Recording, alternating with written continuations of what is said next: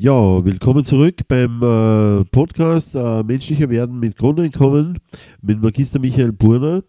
Und äh, es ging um folgende Fragen heute einmal. Wir haben ein paar Sachen zusammengeschrieben, äh, der Michael und ich, wir haben jetzt erst schon ein bisschen diskutiert. Und äh, es ist darum gegangen, also mal um Corona. Was hat Corona bei den Menschen und in der Wirtschaft eigentlich angerichtet? Michael, was sagst du da dazu? Wie würdest du da diesbezüglich einmal äußern? Ja, Corona war äh, eigentlich eine Überraschung, also ein Schock für Menschen und Wirtschaft. Auf der einen Seite für die Menschen, weil man äh, mit einer sehr massiven Panik eine Verunsicherung ausgelöst hat, die nach wie vor anhält und meiner Meinung nach auch nicht korrekt kommuniziert wird aus der Politik. Aber vor allem die Maßnahmen, die äh, getroffen wurden, haben die Wirtschaft und die Menschen getroffen. Das heißt, der Lockdown und der Shutdown haben bewirkt, dass wir begreifen, dass eigentlich in der Wirtschaft überhaupt nichts sicher ist und schon gar nicht die Arbeitsplätze. Danke einmal fürs Erste. Äh, es ist so, äh, dass wir dann äh, nachgedacht haben über Helikoptergeld auch. Also wir sind dann drauf gekommen, also auf die Themen. Und äh, das Wichtige ist aber vorher einmal nur, was hat die Politik eigentlich gemacht und welche Wirkung hat das überhaupt äh, gehabt? Also was sagst du dazu, Michael? Ja, die bisherigen Maßnahmen der Politik sind eigentlich zweigeteilt. Auf der einen Seite haben wir die Informationen bekommen, dass es äh, Corona-Pakete gibt, dass es Hilfspakete gibt, dass den Menschen geholfen wird, vor allem denjenigen, die ja arbeitslos worden sind.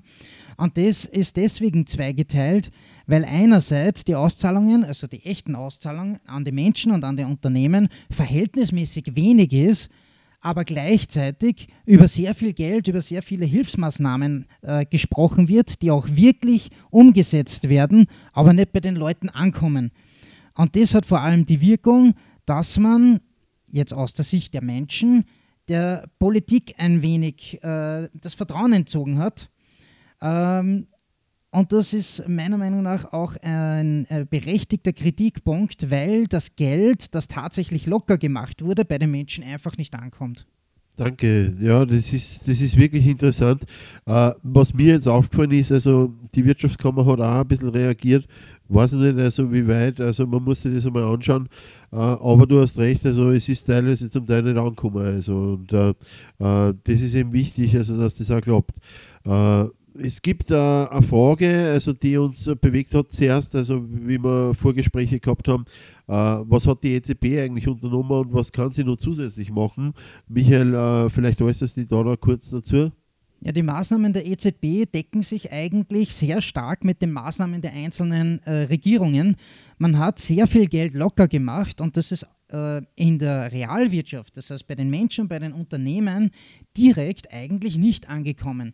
Das heißt, äh, Geld wurde locker gemacht und wurde in die Finanzwirtschaft hineingebombt und da vor allem natürlich in Richtung Börsen. Man hat versucht, die Kurse zu stabilisieren und eine gewisse Stabilität vorzuheucheln.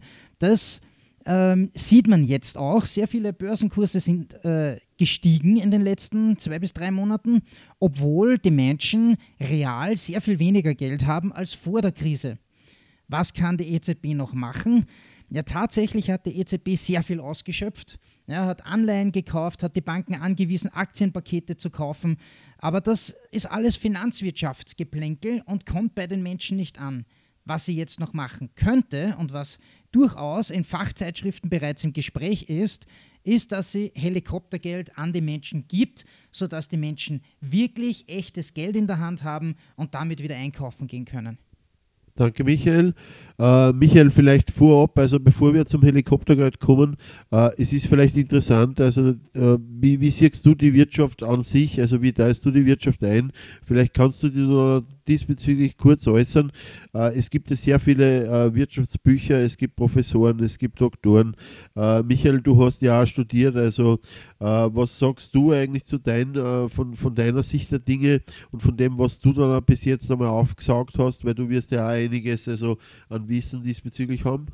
Ja, die Wirtschaft, von der wir sprechen, äh, müsste man eigentlich in zwei konkrete Bereiche einteilen. Das eine ist die Realwirtschaft, das heißt das, was die Leute verdienen, das, womit die Leute einkaufen gehen, die Produkte, die wir in, zum Beispiel im Supermarkt kaufen. Äh, die zweite Seite der Wirtschaft wäre die Finanzwirtschaft und das ist, ähm, wo wir allgemein ein wenig sagen Schattenwirtschaft, weil da wissen wir nicht so genau, wie viel Geld wirklich drinnen ist.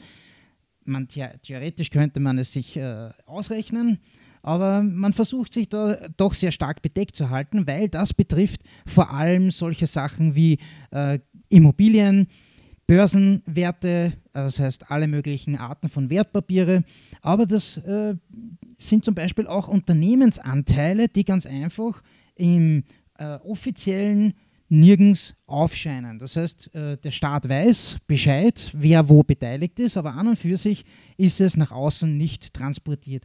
Und diese Finanzwirtschaft wird momentan massivst gefördert. Also wir haben ja ein Hilfspaket unter Anführungszeichen von der EZB von 1,8 Billionen Euro, die alleine nur heuer in diesen Bereich einfließen. Und fast alles wird in diesem Bereich bleiben. Also das kommt tatsächlich überhaupt nicht bei den Unternehmen an, sondern soll die Finanzwirtschaft stützen.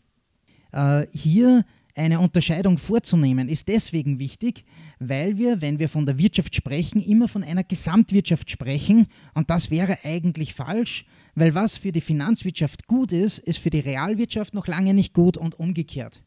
Das heißt, diese zwei Bereiche äh, verfolgen gegensätzliche Ziele und stehen auch in Konkurrenz zueinander.